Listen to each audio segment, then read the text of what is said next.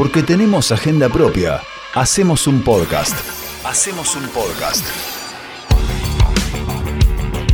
Urbana Podcast. Para entender mejor de qué va la cosa. Esto es Tenemos Futura. Un podcast original de Radio Urbana. Tenemos Futura.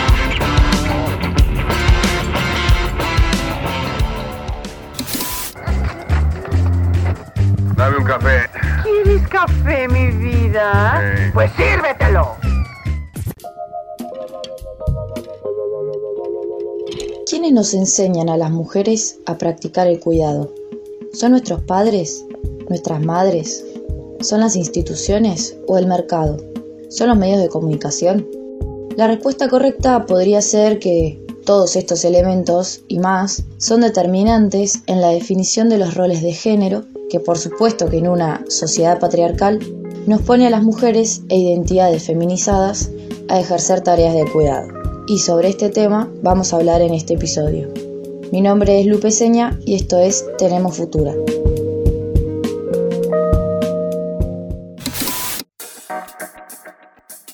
El movimiento feminista trazó agendas transversales a la vida humana.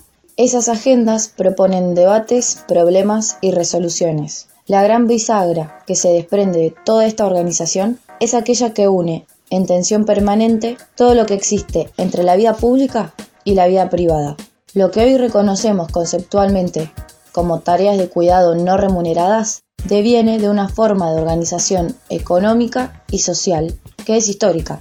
La división sexual del trabajo como estructura es la variante que define que el territorio de las mujeres es el ámbito privado, de la casa, la familia y consecuentemente los cuidados. Esto en una clara contraposición a la construcción de masculinidades que ocupan el espacio público, de visibilidad, de la palabra y de la provisión de los recursos materiales a los hogares. Ahora bien, ¿qué unen a estos dos hemisferios? ¿Qué unen a las actividades adjudicadas tanto a hombres como a mujeres? ¿Qué relación hay entre cumplir horario en una oficina y el detergente que se usa para lavar los platos? Creo que principalmente hay dos elementos comunes, el tiempo y la plata. Una de las primeras cuestiones que, que empezamos a trabajar fue justamente la, visibilización de las tareas domésticas y de cuidados no remuneradas en cuanto a actividad económica, ¿no? Estas tareas domésticas y de cuidados no remuneradas son justamente todas esas eh, eh, actividades que se realizan para que la vida básicamente pueda existir. Eh, nosotras le decimos que es como es la economía que hace falta para que exista aquello que desde, desde el punto de vista, digamos, más ortodoxo y bueno, y desde las ciencias sociales y las políticas públicas se le dice la economía, ¿no? Es la economía que hace falta para que exista la economía y el trabajo que hace falta para que exista el trabajo, porque concretamente en qué consisten esas tareas. Bueno, todo lo que es limpiar, cocinar, preparar alimentos, lavar ropa, estar a cargo del cuidado de niños, de personas con discapacidad, de personas este, adultas mayores, hacer las compras, llevar y traer a los niños y, y niñas del colegio. Tenemos Futura. Actividades para que la vida pueda existir, trabajo para que exista el trabajo, economía para que exista la economía. Así define a las tareas de cuidado Sol Prieto, quien integra la Dirección de Economía, Igualdad y Género, dependiente del Ministerio de Economía de la Nación, y explica cómo se complementan todas estas tareas no remuneradas con las que sí son remuneradas, y forman parte de lo que se reconoce como mercado laboral. Todo lo que sí es reconocido como trabajo. Todo eso que pasa en el hogar cobra dimensión pública a partir de su reconocimiento a través del Estado. En esa dirección va la propuesta de Lucía Sirmi, directora nacional de política de cuidado. En una sociedad donde el tiempo es plata, dedicarse al cuidado familiar no remunerado, aunque tiene muchas cosas buenas, económicamente es perder plata. Y eso lo vemos a lo largo de la vida de las mujeres, que por tener responsabilidades de cuidado tienen menos participación económica, más, más pobreza, más chances de estar desempleadas o directamente inactivas, entre comillas, porque tienen todo el tiempo ocupado por cuidar, y después incluso más dificultades para, para lograr jubilarse, porque no llegan a cubrir con todos los años eh, contributivos. Por eso es muy importante que el Estado reconozca esas tareas de cuidado. Las mujeres en Argentina dedican el triple del tiempo que los varones a hacer trabajo no remunerado de cuidado, ya sea limpiar, cocinar, planchar, llevar a los chicos a la escuela, ayudarlos con la tarea, ayudar a las personas mayores de la familia, personas con discapacidad. Toda esa desigualdad el Estado la tiene que combatir con políticas de cuidado. Por eso es muy importante que el Estado diseñe políticas de cuidado pensando en que en un futuro queremos que esa responsabilidad esté mejor repartida con los varones y otras identidades y también mejor repartida socialmente, que no sea simplemente una responsabilidad familiar, sino que haya apoyos para esos cuidados en los distintos lugares de la sociedad tiempo y plata. La manera en que se distribuye el tiempo tiene un impacto directo en la organización de la vida, porque influye en la forma de producir riquezas. Y como destacan los testimonios que escuchamos, cuidar también es producir. Todas estas tareas se distribuyen, como vos bien decías, de una manera este, que no es eh, equitativa, sino que el 65,7% de estas tareas, según la encuesta eh, de usos del tiempo que se realizó en, en, en 2013, son realizadas por mujeres. Entonces, digamos, tanto porque las mujeres participan en mayor proporción como porque le dedican más cantidad de horas, surge, digamos, esta particular distribución en la cual las mujeres dedican en promedio, de acuerdo a esta encuesta, 6,4 horas diarias ¿sí? a las tareas domésticas y de cuidados que se realizan de manera no remunerada.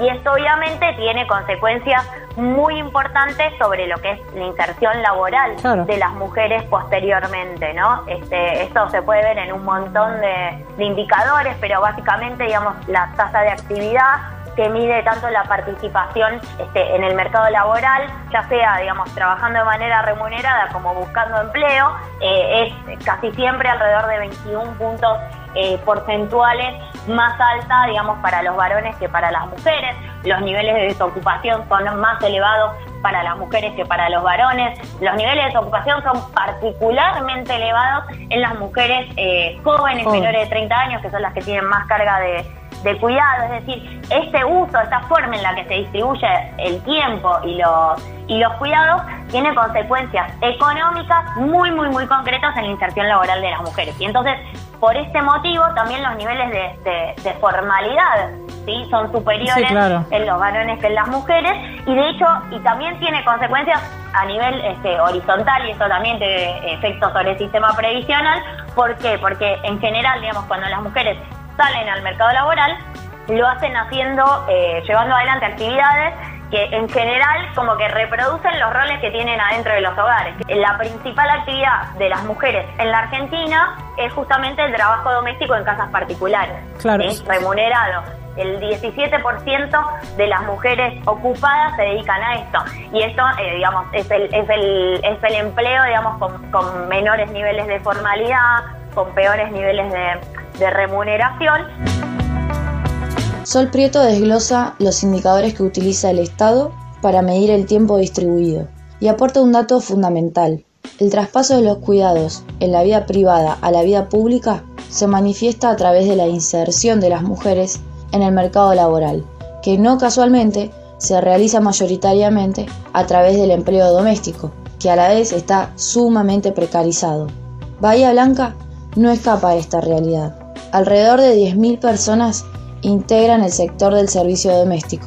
El 90% son mujeres y único sostén permanente de ingresos familiares. La mayoría son mujeres jóvenes y en menor cantidad mujeres mayores de 50 años. Estos son datos recolectados por la Unión Personal de Auxiliar de Casas Particulares, que es el único sindicato de empleadas domésticas en Bahía Blanca desde 2005 y trabaja junto a la obra social del personal auxiliar de casas particulares. Tenemos Futura, un podcast original de Radio Urbana. Volvamos al Estado como gestor de políticas de cuidado. Lucía Silmi marca un enfoque fundamental en la manera de diseñar políticas que se propone aplicar el nuevo Ministerio de las Mujeres géneros y diversidad de la nación. Que la distribución de las tareas de cuidado no sea una responsabilidad familiar, sino que también intervengan las instituciones sociales y públicas como herramienta de distribución. Podemos pensar en las escuelas, los jardines, los clubes deportivos, entidades recreativas, hogares, instituciones de salud, geriátricos y residencias para adultos mayores. En esa trama se manifiesta la capacidad de agencia de las gestiones públicas para garantizar que esos espacios existan en buenas condiciones a partir de las políticas de cuidado. ¿Qué pasa en Bahía Blanca con esa agenda? Nos comenta sobre esto la economista de la Universidad Nacional del Sur, María Julia Elioso. En lo que respecta a política pública en materia de cuidados, el municipio a nivel local, el municipio de Bahía Blanca tiene diversos dispositivos o diversas estrategias que abordan la cuestión de los cuidados, aunque no estén enmarcadas en ese sentido, no tengan una perspectiva integral y no se aborden desde una mirada o de una perspectiva de género y de derechos, que esto es clave eh, para pensarlo. En primer lugar, lo que podemos identificar es que el municipio de Bahía Blanca, como para tomar algunos ejemplos concretos, el municipio de Bahía Blanca cuenta con lo que se llaman jardines maternales o espacios de cuidado para las primeras infancias, que es algo que ni a nivel nacional ni a nivel provincial se provee, es decir, los espacios de cuidado para los niños que todavía no están en edad del jardín, de jardín, digamos, de edad em, de 3 a 5 años. Y estos espacios de cuidado son también algo muy característico de nuestra ciudad y que es muy difícil encontrar en otros municipios. Por eso digo, esto es algo característico de nuestra ciudad y que no, no es fácil encontrar en muchos lados. Incluso este dispositivo en, a principios del 2019 se, se, anunció que se iban a cerrar algunos de estos jardines y bueno, y esto por lo que hablamos anteriormente tiene grandes consecuencias y un impacto muy importante en términos de la organización de los cuidados a nivel local para la familia de los sectores más vulnerables. Eso era una medida que impactaba de lleno, el cierre de esos espacios de cuidado impactaba de lleno en los, en los sectores más vulnerables de la ciudad, que eran básicamente mujeres, madres, muchas veces de ellas eh, jefas de familia, que contaban con esos jardines como única herramienta para poder salir a trabajar y, no, depender, por ejemplo, de, otras mujeres de sus entornos familiares. Luego, bueno, por supuesto, el municipio también tiene algunas ayudas económicas que permiten también acceder a otros dispositivos de cuidado y tiene algunos otros espacios justamente de cuidado que permiten eh, o que son una alianza o una aliada en ese sentido. De vuelta, todas estas estrategias no tienen una mirada de género, ¿sí? no está puesto en foco la cuestión de la redistribución del cuidado, son espacios muy feminizados, son espacios en general mal pagos, eh, que, las, personas trabajan de manera muy precaria, como becarias, y no, están, no son empleados municipales, y bueno, tienen muchas deficiencias que hacen, digamos, que no podemos pensar que esos espacios están pensados desde una perspectiva de derechos y, de, eh, y desde una perspectiva de género. Hasta acá un análisis de la estructura a través de la organización de las tareas de cuidado. Pero no podemos avanzar en este análisis sin tener en cuenta la llegada de la pandemia como un eje de cambio en la organización de la vida en términos generales. Un contexto en que los cuidados sanitarios se tornan fundamentales para sostener ni más ni menos que la vida.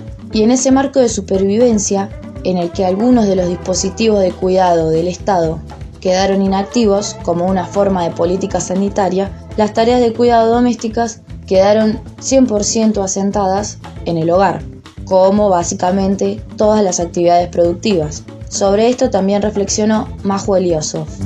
Respecto a la situación de la pandemia y los cuidados, lo que ha hecho el, confinamiento fue básicamente evidenciar para un montón de personas eh, lo que implicaba el trabajo de cuidado, más allá que obviamente eh, se sobrecargó el trabajo de cuidado en los hogares y también hay muchos, no tantos oficiales, pero sí hay varios eh, estudios y, encuestas que se han hecho por, diferentes instituciones, fundaciones, ONGs, que dan cuenta de cómo las mujeres mayormente eh, se hicieron cargo de esta, esta recarga de cuidados que hubo al interior de los hogares durante, durante, las, durante el aislamiento eh, preventivo y obligatorio. Es interesante ver cómo esta, esta estrategia de eh, quédate en casa lo que hizo justamente fue recargar sobre los hogares la responsabilidad, digamos, toda la política sanitaria e incluso hasta económica en cierta parte se, se cargó sobre los hogares y dado que la eh, organización del cuidado es desigual y es injusta, esta sobrecarga de los, de los cuidados en los hogares hizo que toda esa estructura se vea aún más recargada. Entonces quedó en evidencia justamente el rol que tiene el Estado para garantizar determinados cuidados, y ya sea eh, principalmente en los dispositivos vinculados con, el, em, con, el colegio, con las escuelas. Entonces cuando desaparecía ese dispositivo, que muchas veces incluso hay resistencias para pensarlo como un dispositivo de cuidado, pero como se desarmaron un montón de estructuras eh, para pensar en la posibilidad de trabajar, básicamente, ¿no? Y como un montón trabajar en el sentido del empleo y no del trabajo desde una perspectiva amplia, como la pensamos desde los feminismos pero mm, sí como una cuestión tan básica hizo desarmar eh, las estructuras familiares dentro de los hogares. Y por otro lado, otro punto interesante a pensar es cómo, cómo se va a garantizar la reactivación. Tiempo, plata y Estado. Tres elementos que se ponen en jaque a la hora de discutir las tareas de cuidado, que son ni más ni menos que la puerta de entrada al debate sobre la forma en que organizamos nuestra vida productiva y social.